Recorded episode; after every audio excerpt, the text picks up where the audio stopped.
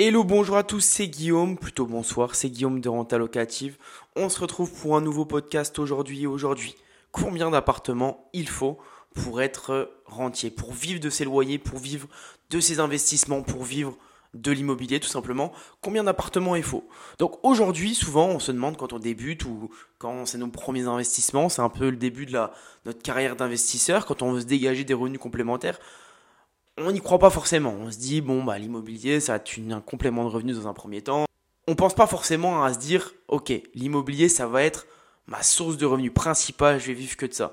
Parce que forcément, au début, on pense qu'il faut 18 appartements pour être euh, rentable. Parce qu'on se dit, on va acheter un appart par un appart, on va gagner 100 euros par appartement, et au bout de 30 ans d'achat, j'aurai 60 euh, ans, je serai tranquille, tous mes loyers tomberont, j'aurai payé, etc., etc. Donc, c'est pas une bonne méthode de pensée. Parce que cette méthode de pensée là, elle existe. Hein. Acheter un appart par un appart et gagner 100 euros dessus. Mais je vous avoue que c'est très long. On n'a pas envie de, de, gérer des locataires jusqu'à 70 euh, ans, euh, être là, avoir 100 appart, ça sert à rien d'avoir 100 appart. Hein. C'est pas euh, les personnes qui ont le plus d'appart qui vont gagner le plus d'argent dessus et qui vont avoir le, le moins de soucis. Moi, je raisonne toujours comme ça et j'espère que vous aussi. Je pense que c'est important de raisonner comme ça. Euh, après, c'est chacun fait comme il veut, mais je pense que il faut réfléchir en se disant, ok, quelle méthode aujourd'hui me permet de me dégager le plus de temps et d'avoir un maximum de revenus On s'en fout d'être là toutes les, toutes les heures à regarder, à s'occuper des locataires et avoir 200 appartements pour dire dans une soirée, euh, euh, ok, bah moi j'ai 200 appartements. Non, je préfère dire j'ai deux appartements, mais par contre j'ai un million de liquidités sur mes comptes, un million, un million de liquidités directes.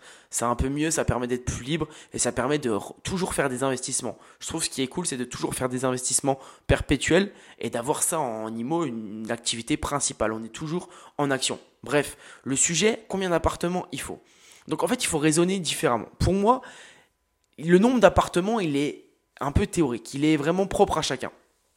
Je vais pas vous dire selon votre type de revenu, etc. Vous le savez, hein, forcément, quelqu'un qui gagne 2000 euros, quelqu'un qui dépense 2000 euros par mois, on, va se dire il va avoir plus besoin d'appartements qu'une personne qui dépense 1000 euros par mois. Mais encore une fois, c'est pas le nom qu'il faut raisonner. Il faut raisonner en coup d'avance. Il faut raisonner en stratégie. Je vais vous donner des, je vais vous dire une chose très simple. En gros, imaginez que là, on est à l'année zéro. Il faut avoir des stratégies sur 5, 6, 7 ans.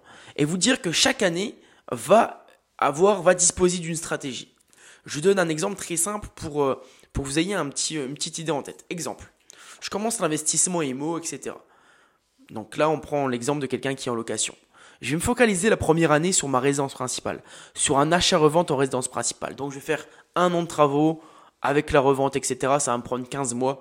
En 15 mois, je vais faire 50 000 à 60 000 de plus-value. C'est pas sorcier, tout le monde peut le faire. Donc, je me dis, ma première année, elle est déjà faite parce que j'ai fait 60 000 de plus-value. Donc, si je divise par 12, 15, on est à 3 500, 4 000 euros par mois. Ce qui est euh, plus que la moyenne française en termes de, de, revenus. Après, on se dit, bah écoute, là j'ai une trésorerie, j'ai 50 000 par j'ai gagné 50 000 euros, plus mon salaire que j'avais actuellement, etc. Donc, pendant 2 à 3 ans, je vais me focaliser sur des immeubles de rapport. Et là, avec les immeubles de rapport, je vais faire 3 ans de différé. Donc, c'est-à-dire que si je fais un immeuble de rapport l'année numéro 2, je suis tranquille pendant 3 ans, donc jusqu'à l'année numéro 5. Si je fais un immeuble de rapport l'année numéro 3 ou l'année numéro 4, je suis tranquille encore pendant 3 ans, parce que j'ai 3 ans de différé, et je fais jusqu'à l'année numéro 7. Donc si j'ai des immeubles qui me rapportent 30 000 annuels, je peux me dire que je vais rentrer euh, voilà net 22 000 net avec la taxe foncière, etc. Donc je vais rentrer 22 000 pendant 3 ans, 22 000 pendant, euh, pendant les 3 autres années qui vont se chevaucher, etc. Donc je suis déjà tranquille limite pendant 5-6 ans. Donc Là, j'ai déjà une, j'ai déjà une possibilité d'évolution pendant 6 ans grâce à l'IMO. Et je me dis, bah, au bout de 5 ans, par exemple, je vais décider de refaire un achat-revente en résidence principale. Et là, je vais reprendre 70, 80 000 parce que j'aurais peut-être fait un apport, j'aurais un plus gros bien à faire en achat-revente, etc.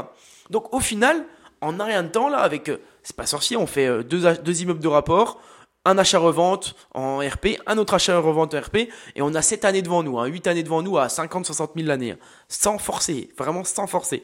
Donc c'est-à-dire que si ça c'est une stratégie qui est, euh, qui est voilà, si je suis en location, etc., forcément, les stratégies elles sont pas adaptées à tout le monde.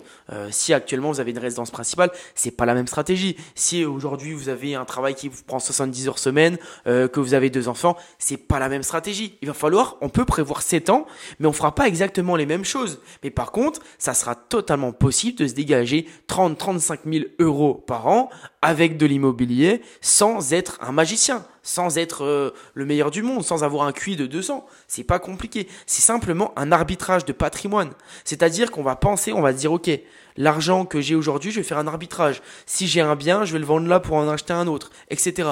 C'est comme si on joue aux échecs et on sacrifiait des pions pour en avancer d'autres. Le but et la finalité, c'est de, de, de, dire échec et mat, quoi. J'ai jamais joué aux échecs, mais la finalité, c'est de gagner et de dire échec et mat.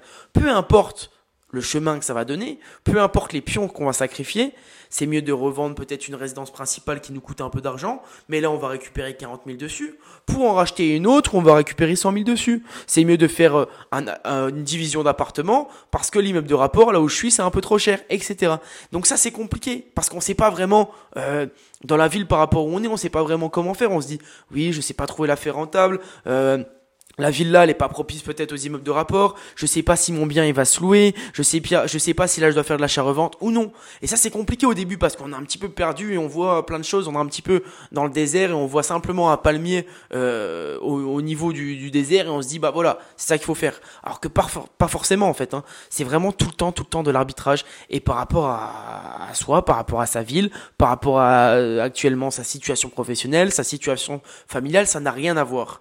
Et ce qui résout tout ça, c'est de trouver des affaires rentables et de créer en fait des, euh, des process, de créer une entité, euh, soit vous achetez en indivision, soit vous achetez en SRL de famille, soit en SCI, etc.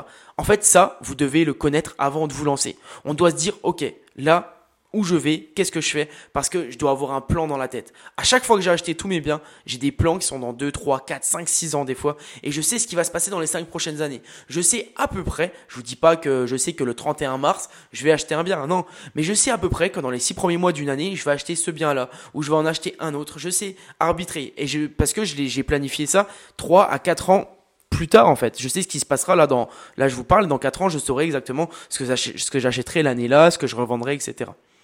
Donc voilà, si vous, vous êtes un peu dans cette situation-là, un petit peu perdu, je trouve pas l'affaire rentable, je sais pas si je dois m'acheter en STI, etc. Tout simple.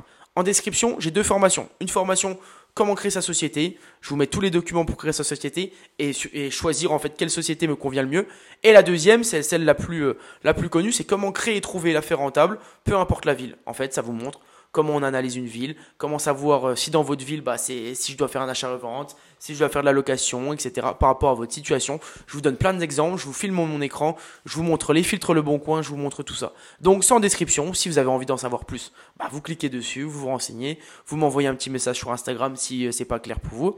Sinon, c'est pas grave, on se revoit pour un prochain podcast, un prochain email. Et puis, euh, et puis voilà, c'était Guillaume de Renta Locative. À très vite.